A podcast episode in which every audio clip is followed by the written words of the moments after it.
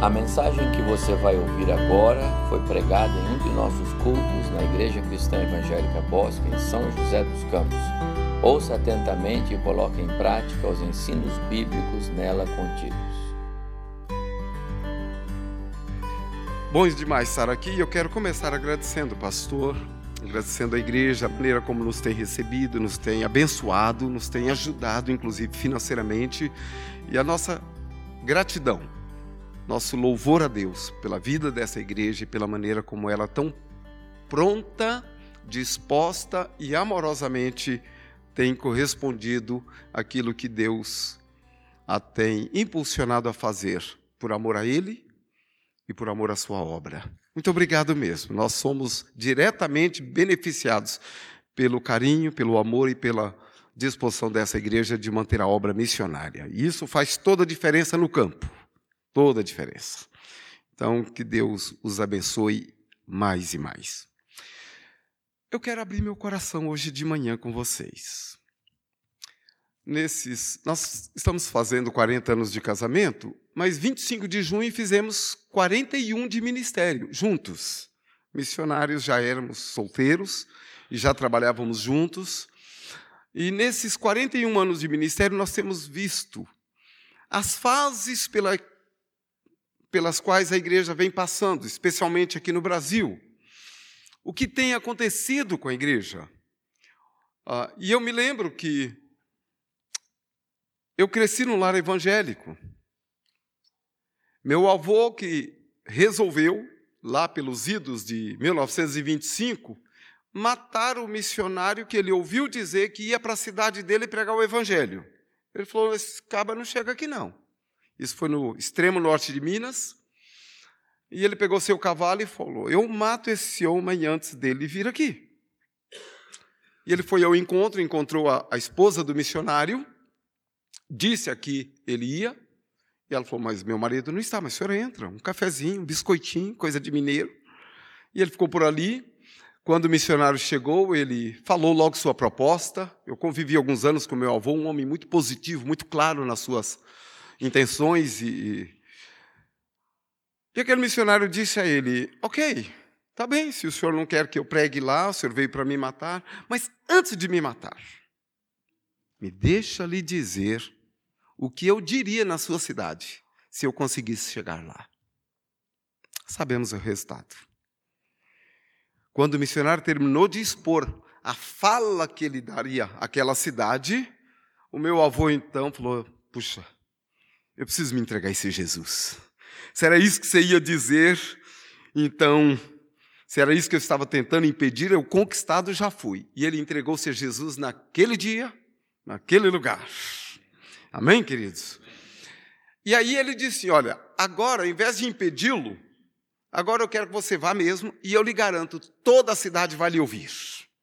Então ele tornou-se um missionário no mesmo dia. E foi assim que o evangelho chegou em Ibiracatu, norte de Minas, cidade desconhecida, só foi municipalizada há 20 anos atrás. Então, uh, foi assim. Os anos se passaram, minha mãe cresceu, meu pai acabaram sendo evangelizados. Abriu-se a primeira igreja evangélica naquela cidadezinha, uh, e ela era na nossa casa. E meu pai dirigia os cultos. Uma vez por ano ia lá, pastor Leonel Leite, que foi quem casou meus pais. E eu lembrava, uma vez por ano ele ia. Era uma festa que o pastor estava lá. Durante todo aquele tempo eu via meu pai e minha mãe orando pela cidade, fazendo evangelização, e um cômodo da nossa casa era a igreja da cidade. E eu cresci ouvindo a palavra de Deus. Mas, irmãos, queridas irmãs, eu não tinha entregue a minha vida a Jesus. E só vim fazê-lo aos 17 anos de idade. Quando alguém, ali na Igreja Cristã Paulistana em São Paulo, me apresentou o Evangelho no dia 20 de janeiro de 1973. Pela primeira vez eu entendi que o Evangelho tinha a ver com a minha vida, com a minha pessoa.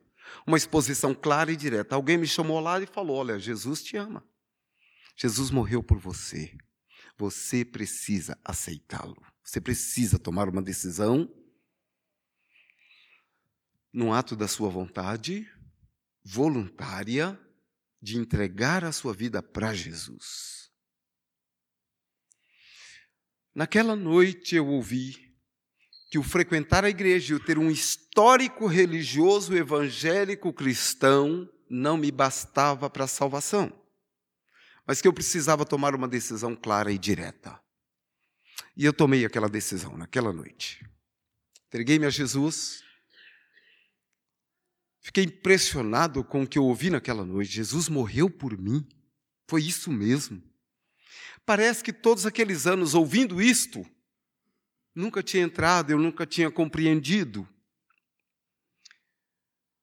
No dia seguinte, eu levantei duas horas mais cedo. Eu queria conhecer meu Salvador e comecei a ler os evangelhos. Naquela semana, eu li os quatro evangelhos diversas vezes, querendo conhecer meu Salvador. Naquela semana, eu comecei a falar de Jesus para as pessoas, porque ao ler os evangelhos, eu li Marcos 16, 15: Ide por todo mundo, pregue o evangelho a toda criatura. Verso 16: Quem crer e for batizado será salvo, quem, porém, não crer será condenado. Gente, há uma possibilidade de condenação das pessoas por não crerem em Jesus, e eu estava correndo o risco de condenação, porque apesar de viver no meio evangélico, ouvindo Bíblia, ouvindo palavra de Deus, eu não tinha tomado uma decisão, manifestado a minha fé ao meu Salvador, e eu corria o risco de, se morresse até aquele dia, eu teria ido para o inferno. Isso é sério demais. E eu falei, então eu preciso falar de Jesus para todas as pessoas. Não posso permitir que meus parentes sejam condenados. Não posso permitir que meus colegas de escola, meus colegas de trabalho, os vizinhos com os quais eu convivo e vejo, aqueles com quem eu empinei pipa, eles vão para o inferno se não tomarem uma decisão por Jesus. E eu comecei a evangelizar já naquela semana. Seis meses depois eu pedi, pastor, preciso de ajuda. Foi o que foi, Rubens? Falei, estou reunindo-me com 12 adultos e 30 crianças todo domingo à tarde. Que eu comecei a evangelizar no entorno da minha casa, as pessoas foram aceitando Jesus, e estou me reunindo com elas. Ele foi lá, levou dois casais, reconheceu o trabalho, e aí estabeleceu-se a primeira congregação. 17 anos, seis meses de convertido. Naquele tempo, todos os domingos à tarde, nós saíamos para pregar o evangelho em alguma praça. Era comum as igrejas no domingo à tarde vir para a igreja bem mais cedo, saíam em grupo, ia para alguma praça, um alto-falante e pregava o evangelho. Eu entendo que nesses quatro, 40 anos o tempo mudou, a mentalidade mudou, os sistemas de evangelização mudaram, mas a mensagem é a mesma. A carência do povo é a mesma. E o perigo, o risco que o povo corre é o mesmo. Então, de alguma forma, quem sabe agora mais contemporânea, nós precisamos igualmente chegar às pessoas e lhes falar do amor de Jesus, do sacrifício que ele fez por elas e ajudá-las a tomar a sábia decisão de entregar suas vidas a Jesus. Quando disse que eu quero abrir meu coração, é porque nessas andanças por aí, eu tenho visto que esse vigor evangelístico parece que foi abafado nos nossos corações. E eu falo de todos nós, pastores, missionários, os crentes em geral, os professores de EBD, os líderes dos departamentos, todos nós, independentemente da nossa idade ou do tempo que temos na igreja. Parece que nós não conseguimos mais ler ou crer em alguns versículos, como este que eu citei, Marcos 16, 15. E de por todo mundo e pregar o evangelho a toda criatura.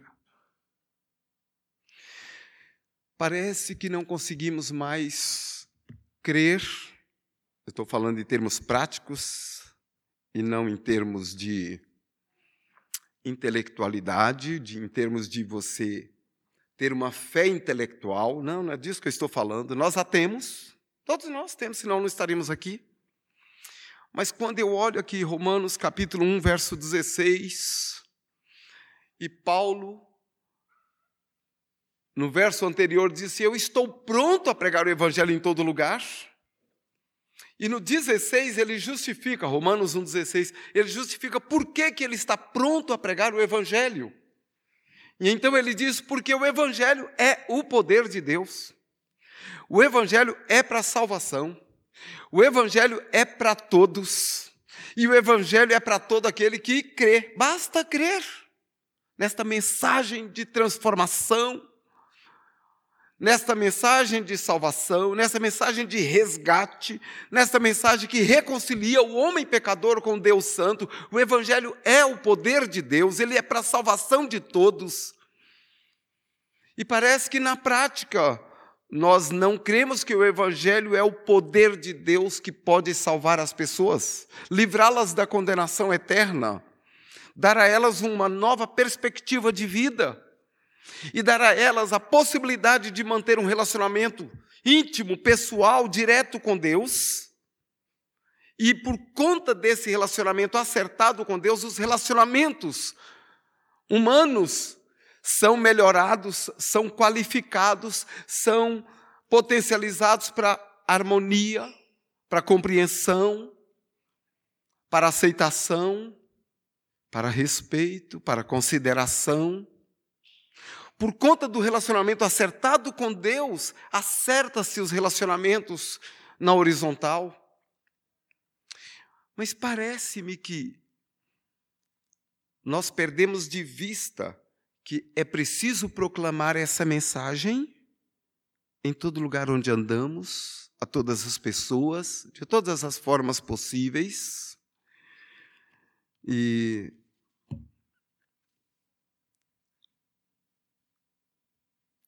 nos acomodamos em vir ao culto, sabendo que alguém prega em algum canto de alguma forma, mas que aqueles que estão ao nosso redor estão em perigo se não ouvirem clara e diretamente a mensagem. Eu creio que nós estamos precisando voltar, não no tempo, mas para a palavra e falar: Senhor Deus, usa-me. Acabamos de cantar, ó, quem quer comigo ir às almas alcançar. Olha que frase maravilhosa. Vindo para cá, pelo Nordeste não tem pedágio, a não ser na Bahia, ali perto, entre Jequié e Feira de Santana, ali tem oito pedágios, não viemos por lá. Mas de Brasília para cá, nós pegamos 19 pedágios. Falamos de Jesus às 19 pessoas que nos atenderam. Que coisa tremenda. Um dos homens estava com a cara bem sisuda, fechado. Eu cheguei, bom dia. E ele, hum, entreguei o dinheiro, viu? Aí quando ele me devolve o, o recibo, eu falo assim: uma mensagem do amor de Deus para o seu coração. Quando eu entrego, ele abre um sorriso. Muito obrigado, Senhor. Parece que ele estava carente disso, precisando disto.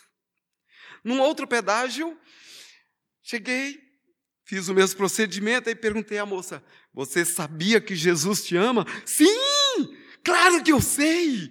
Falei: leia mais isto. Aumente a sua fé, a sua convicção com Ele.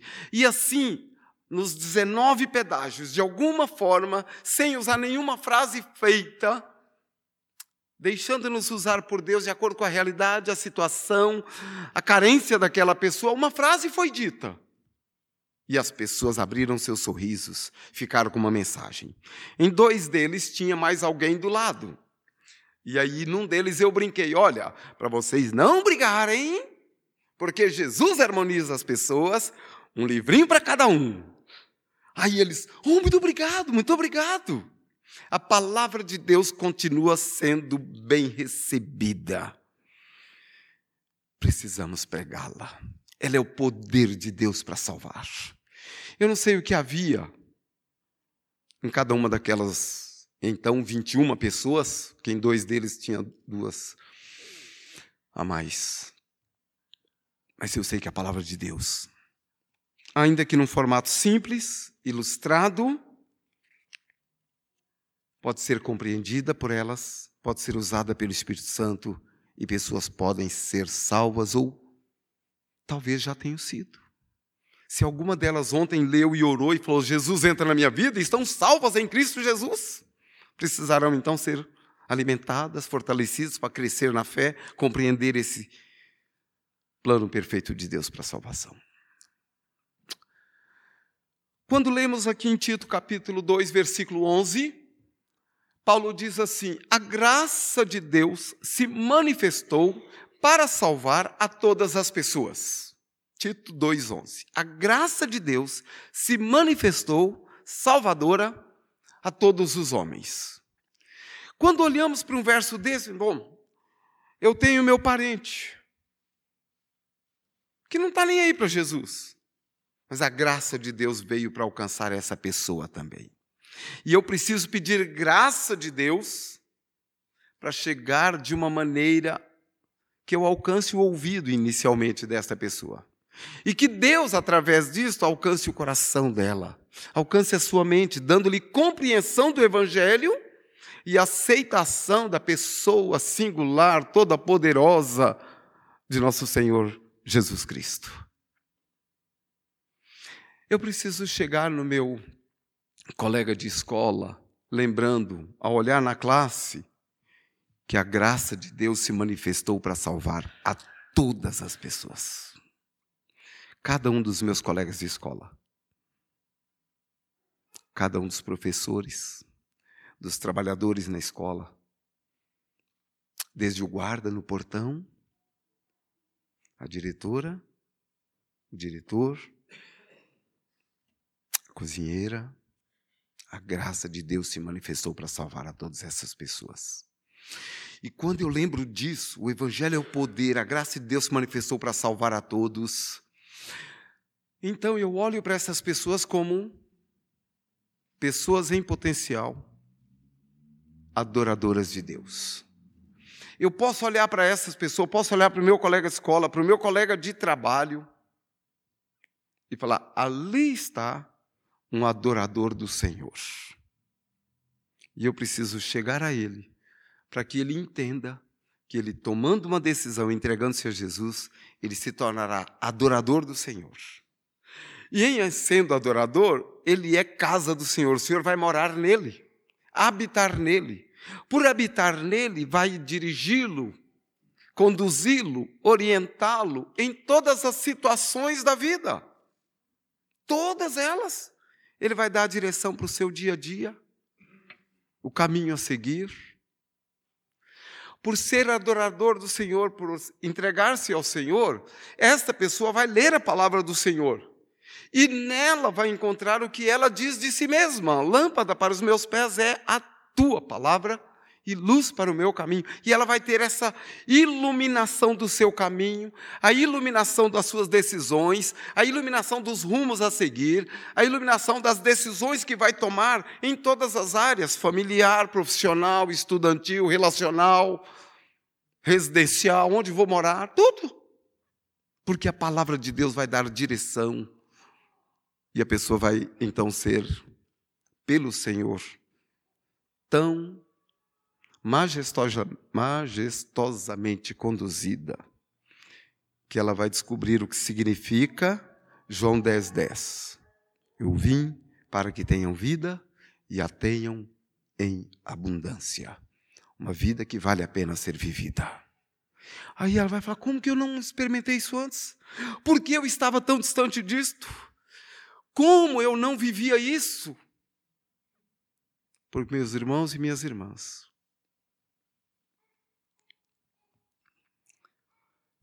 Beth e eu estivemos no sertão da Bahia agora, há três semanas atrás. Pregando no aniversário de uma das igrejas cristãs evangélicas. No sábado à noite, as outras denominações todas estavam ali, Batista, Assembleia de Deus.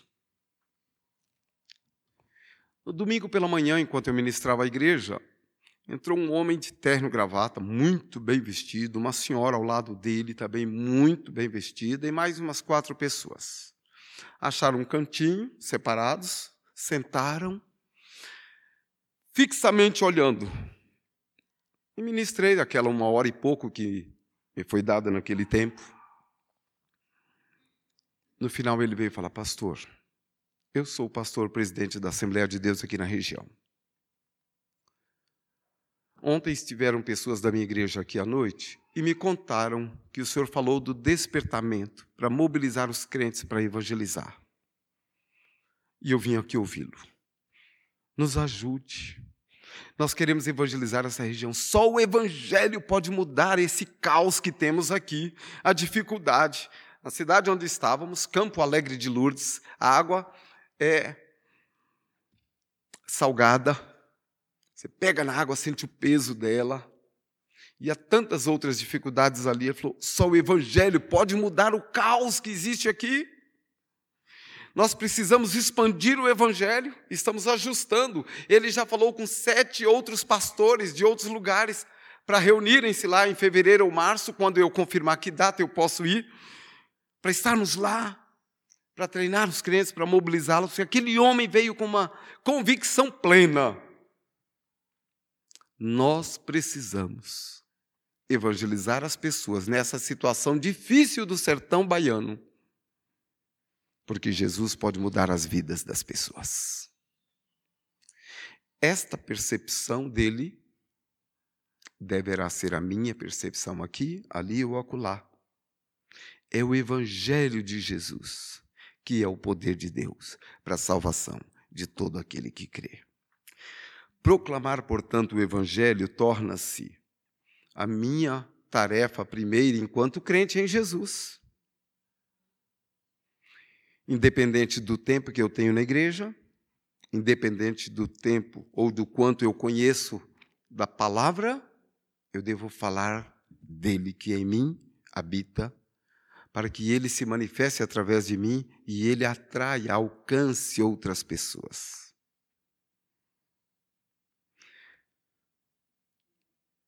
Proclamar o Evangelho deve ser a razão primeira de uma igreja, dos seus movimentos, do seu esforço, do seu desgaste físico, financeiro. Deve ser o que motiva a igreja a se desgastar nas suas habilidades, nas suas potencialidades, em tudo que ela é e tudo que ela faz. Deve ser para atrair pessoas a Jesus.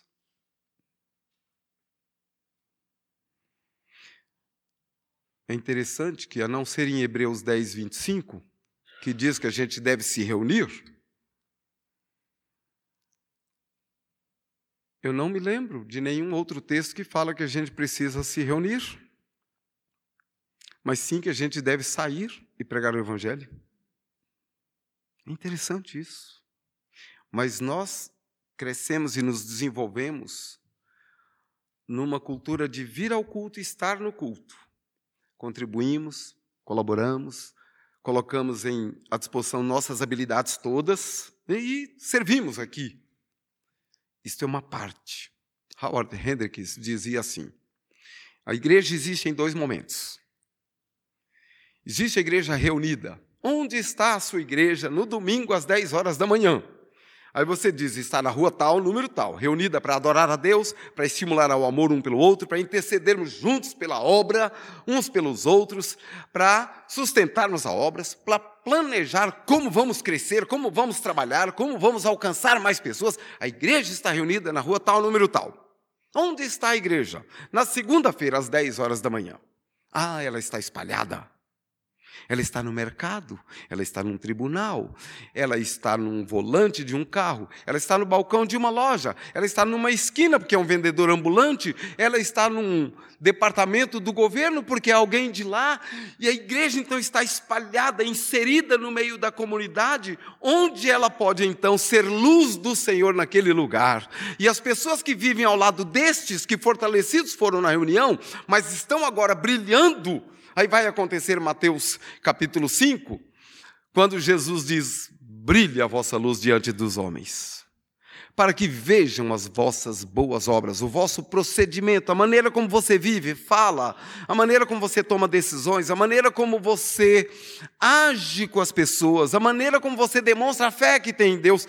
Vejam as vossas boas obras e eles, que não são estes, eles vão olhar para os céus e vão falar: Louvado seja o Senhor. Eles vão começar a dar glórias a Deus. É o que está escrito em Mateus 5. Brilhe a vossa luz diante dos homens, para que vejam as vossas boas obras e glorifiquem ao vosso Pai que está nos céus. Então a igreja espalhada está pronta para ser usada pelo Senhor para atrair mais gente ao Senhor. Então, nesta manhã, deste mês de missões, vamos nos lembrar ou relembrar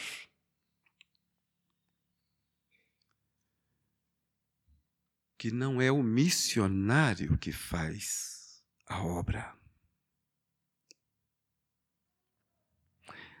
É o crente que faz missões. Bete e eu, por um acaso, por uma decisão de Deus, estamos lá nos sertões. Hoje está sendo batizado um grupo enorme no interior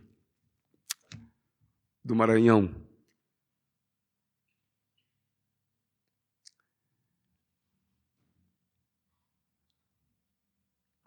Numa igreja que nasceu em maio deste ano.